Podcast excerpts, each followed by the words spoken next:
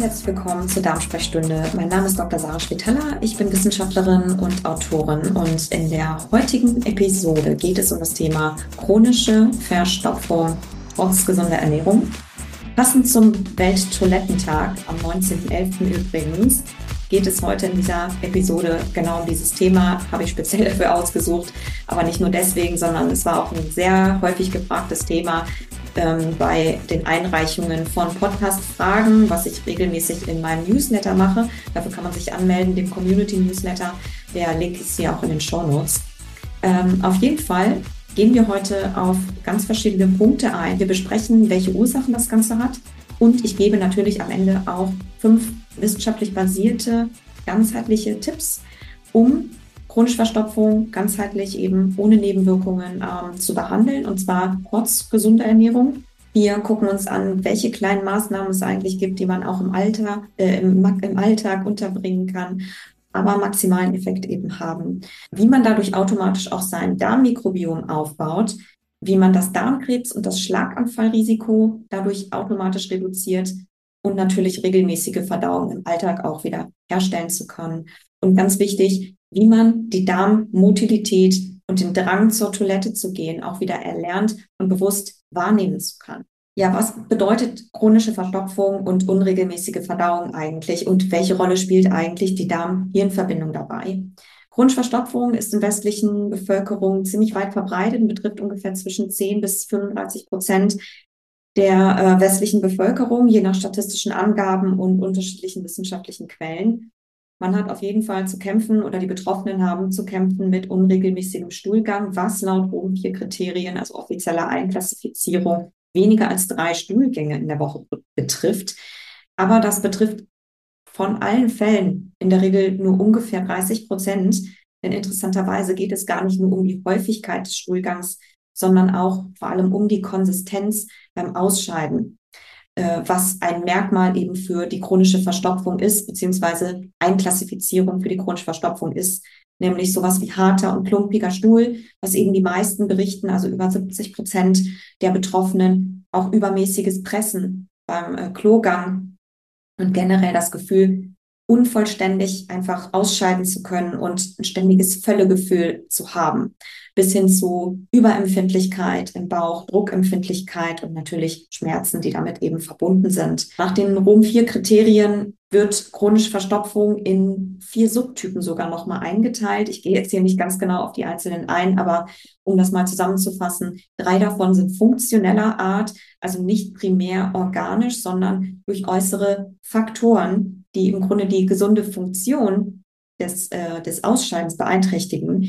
Ähm, einklassifiziert. Und eins davon und, und, und der vierte Faktor ist opioidbedingt, also eine Medikamentennebenwirkung, die aber in Verbindung mit völlig anderen Erkrankungen stehen kann. Das ist heute nicht so das Thema, sondern wir sehen, chronische Verstopfung ist insofern eher hauptsächlich eine Störung der Darm-Hirn-Verbindung, also ein funktionelles Problem, maßgeblich zumindest, und wird in der Literatur auch so eingestuft. Eine Störung der Darm-Hirn-Verbindung was eben bedeutet, dass es eine, ein Problem der nervlichen Kommunikation zwischen dem Darm und dem zentralen Nervensystem, also unser Gehirn ist.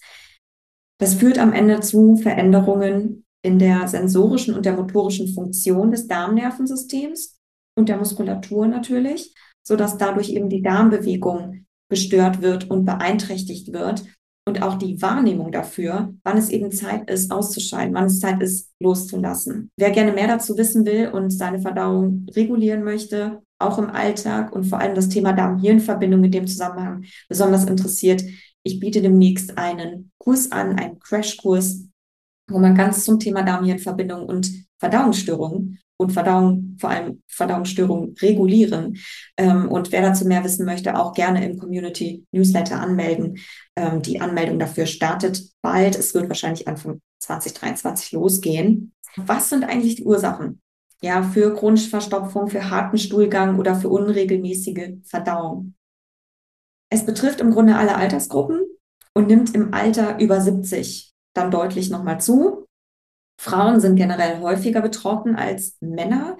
Dafür werden häufig hormonelle Disbalancen in oder stehen damit häufig in Verbindung oder werden angegeben. könnte ein Zusammenhang sein, ist aber relativ uneindeutig in der Literatur und nicht so besonders gut untersucht. Eine Studie aus 95 oder 1995, die in Abhängigkeit vom Menstruationszyklus die Verdauung bei verstoppten, normalgewichtigen Frauen ohne weitere Risikofaktoren untersucht hat, konnte zum Beispiel keinen Zusammenhang zwischen dem Hormonstatus und der Verdauung äh, feststellen, also sowohl in der Frequenz als auch in der, ähm, in der Konsistenz. Was viel häufiger ist oder häufiger auch angegeben wird in der Literatur und deutlich klarer dokumentiert ist, das ist als Ursache bei Frauen jetzt insbesondere, ist eben eine Beckenbodenfunktionsstörung. Das ist nicht ganz mein Gebiet, aber das lässt sich auf jeden Fall auch ganz gut behandeln. Nur, dass man sowas mal auf dem Schirm hat. Ja. Der äh, dritte Faktor, der sehr relevant ist in dem Zusammenhang, ist dann doch ein Ernährungsfaktor, obwohl es heute gar nicht so stark um Ernährung gehen sollte, sondern mehr eben um die funktionelle Seite. Aber es geht eben bei Verdauung immer um Ernährung. Reduzierte Kalorienzufuhr beziehungsweise Ballaststoffmangel.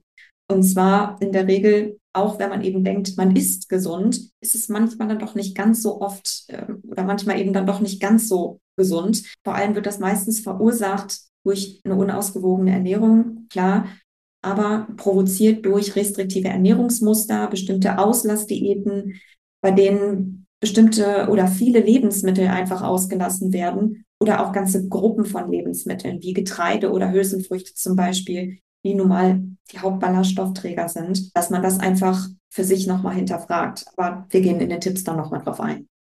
Ja, der vierte Punkt im Zusammenhang mit chronischer Verstopfung stehen auch oft Mikrobiom-Dysbiosen. Ich gehe hier nicht auf die Hintergründe ein. Dazu habe ich auch ein paar Episoden gemacht. Ich betone hier explizit den Zusammenhang und nicht den kausalen Zusammenhang, denn kleiner Hinweis, die Dysbiose, also das veränderte Mikrobiom an der Stelle, ist nicht unbedingt die Ursache, sondern eher eine Konsequenz, also ein Symptom der Verstopfung, weil die Darmperistaltik das Darmmikrobiom Ökosystem sehr, sehr stark und maßgeblich beeinflusst und zwar stärker als umgekehrt.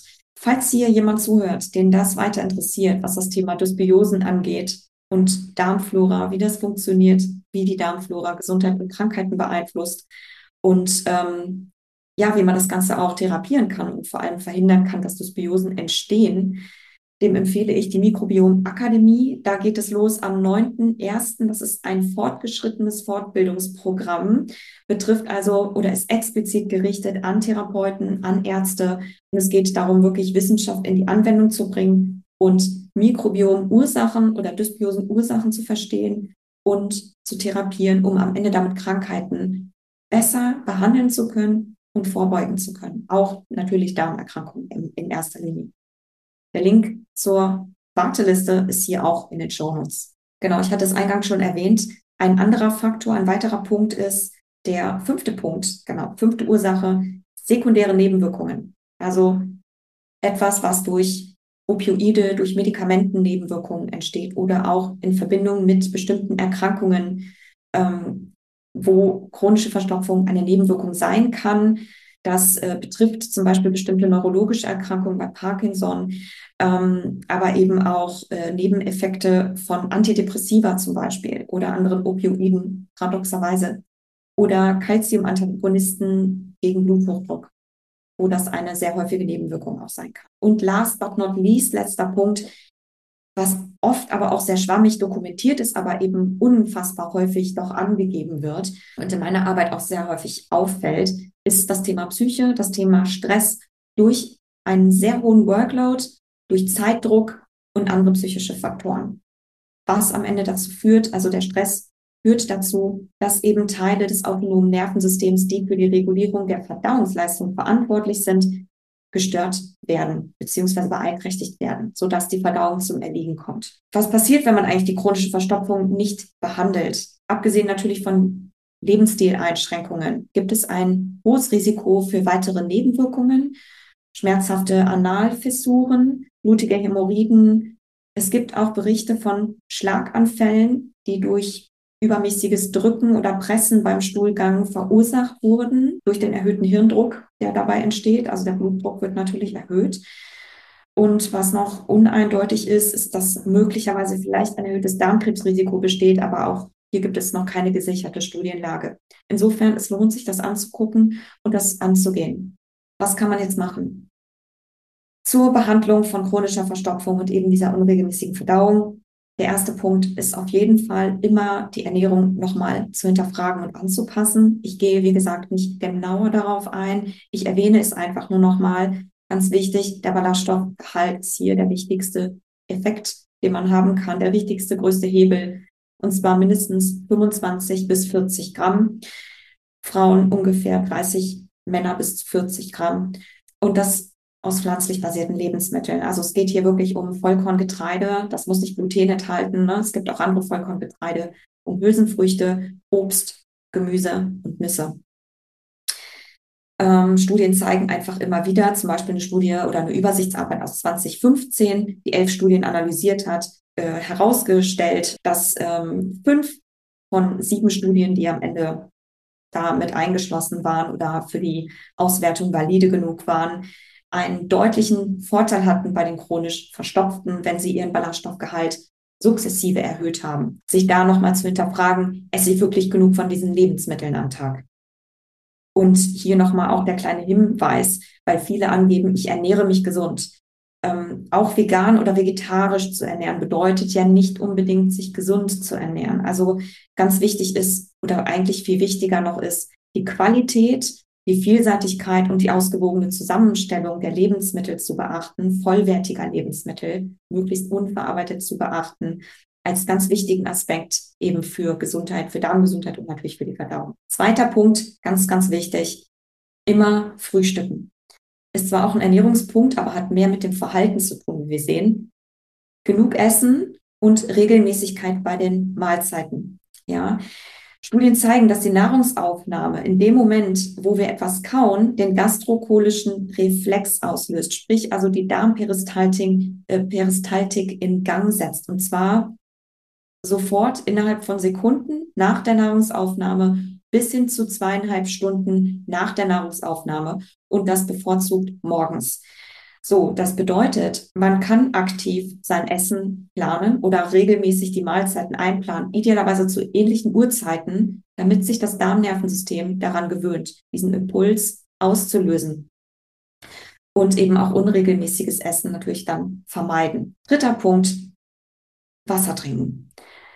Viele sagen zwar auch, ich trinke doch genug Wasser. Aber hier auch nochmal vielleicht drauf gucken. Bei vielen kann das wirklich nochmal ein Punkt sein, weil das dann doch unterschätzt wird. Zwei Liter Mineralwasser am Tag ist ein Punkt ähm, oder beziehungsweise etwas, was in Studien gut untersucht ist, immer wieder dokumentiert wird. Zum Beispiel eine randomisierte, kontrollierte Studie bei Patienten mit chronischer Verstopfung hat eben ergeben, dass die Teilnehmer, die täglich zwei Liter Mineralwasser getrunken haben, Mineralwasser, also mit Mineralien, Miner äh, Magnesium als Laxativum da drin, eine deutlich höhere Stuhlfrequenz aufweisen als die, die eben weniger getrunken haben als zwei Liter. Vierter Punkt. Ganz wichtig auch die Bewegung. 20 bis 30 Minuten stramme Bewegung am Stück am Tag unbedingt mit einplanen. Bewegung, regelmäßige Bewegung hat sich in zahlreichen Studien als sehr effektiv erwiesen, um die Stuhlfrequenz zu erhöhen, um vor allem Verstopfung vorzubeugen. Und es ist auch eine, eine sehr gute äh, Maßnahme, um Darmkrebs vorzubeugen. Zu lange Sitzen möglichst, möglichst vermeiden am Stück und ähm, regelmäßig aufzustehen und das einzuplanen am Tag. Ja, wo kann man das unterbringen? Diese halbe Stunde Bewegung. Kann man vielleicht zur Arbeit gehen, nach Hause gehen oder in der Mittagspause einfach mal einen strammen, ähm, strammen Walk um den Block machen. Und der fünfte Punkt, auch wichtig, auch ein Verhaltenspunkt, nicht den Defekationsimpuls, also den Puls ausscheiden zu wollen und zum Klo gehen zu wollen, unterdrücken. Auf gar keinen Fall oder irgendwie aufzuschieben auf nach das nächste Meeting oder auf nach dem Termin, wie auch immer, sondern regelmäßige Uhrzeiten auch für Klogänge herausfinden, sich dafür Zeit nehmen und das Ganze einzuplanen. Das ist ganz, ganz wichtig. Ähm, es ist wichtig, diesen Klogang zu priorisieren, gerade bei Leuten, die eben die chronische Verstopfung haben, weil ähm, kognitive Verhaltenstherapie zeigt zum Beispiel, dass man das auch erst wieder erlernen muss, dass das Nervensystem das erst wieder erlernen muss und ähm, man selbst die Wahrnehmung auch dafür erst wieder erlernen muss, diesen Impuls aktiv wahrzunehmen und dem auch nachzugeben, dass man das nicht wegdrückt. Weil ähm, das Nervensystem ansonsten eine Störung erfährt beziehungsweise zum Erliegen kommt, so dass dadurch die Darmbewegung natürlich zum Erliegen kommt. Das Problem ist natürlich heute, dass einfach der eng getaktete Alltagsrhythmus ist uns heute oft nicht anders erlaubt, als eben das Ganze aufzuschieben oder eher zu sagen, ich schiebe das Ganze auf auf später vielleicht, wenn ich irgendwann Zeit dafür habe. Aber es ist eben ganz wichtig, hier drauf zu achten, dass man herausfindet für sich, wann ist der optimale Stuhlgang möglicherweise. Ich hatte es ja schon erwähnt in Punkt zwei, dass morgens möglicherweise ein gutes Fenster sein könnte nach dem Frühstück, was man eben eingeplant hat. Und dass man dann auch eben sagt, ich gebe dem auf jeden Fall nach und ähm, trainiere mich und das Nervensystem, meinen Darm auch wieder dahin, dass er ausscheiden darf, dass er ausscheiden kann und bin da eventuell auch achtsamer damit, wann dieser Impuls eben kommt. Ja, also das persönliche Wohlempfinden und die Gesundheit sollte immer priorisiert werden vor irgendwelchen externen, externen Druck oder externen Verpflichtungen, die man eben dann doch häufiger voranstellt als seine eigene Gesundheit. Hier ganz wichtig, einfach drauf zu gucken, dass man gerade bei diesem Training, was in einer, eine Art kognitive Verhaltenstherapie ist, darauf achtet, mein Klogang geht vor und ich nehme mir auch Zeit dafür. Ich setze mir jetzt kein De keine Deadline und muss nach zwei Minuten fertig sein, sondern dass man das eben wieder trainiert und erlernt. Und das ist eine sehr, sehr effektive Maßnahme, wie eben auch hier ähm, erste Studien eben an kognitiver Verhaltenstherapie zum Beispiel zeigen. Es gibt noch eine ganze, ganze Reihe, eine Riesenlatte an weiteren äh, Möglichkeiten, wie man funktionale Verdauungsstörungen und regelmäßigen beheben kann, sowohl bei Reizdarm als generell auch bei Störungen der Darm-Hirn-Verbindung. Hierzu, wie gesagt, gerne im Community Newsletter anmelden. Ich biete dazu demnächst einen sehr, sehr kompakten Crashkurs an, wo ich alle meine ähm, wissenschaftlichen Empfehlungen, auch sonstige Tipps und ähm, wirklich praxisorientiert teile, sodass das jeder sofort umsetzen kann und anfangen kann. Ich hoffe, es hat heute ein paar Impulse geliefert. Viele davon mögen ganz banal sein, aber auch hier das einfach ernst zu nehmen und mal zu schauen, wo kann ich hier vielleicht noch was verbessern und das jeden Tag für sich eben einzuplanen auch und sich da vielleicht so eine kleine gedankliche Checkliste zu machen oder auch eine richtige Checkliste und an der Stelle wirklich gut auf sich acht zu geben, um da wieder hinzukommen, die Verdauung auf die Art und Weise einzustellen. Dann freue ich mich, euch in dem Kurs zu sehen oder dich in dem Kurs zu sehen und wir hören und sehen uns bald wieder.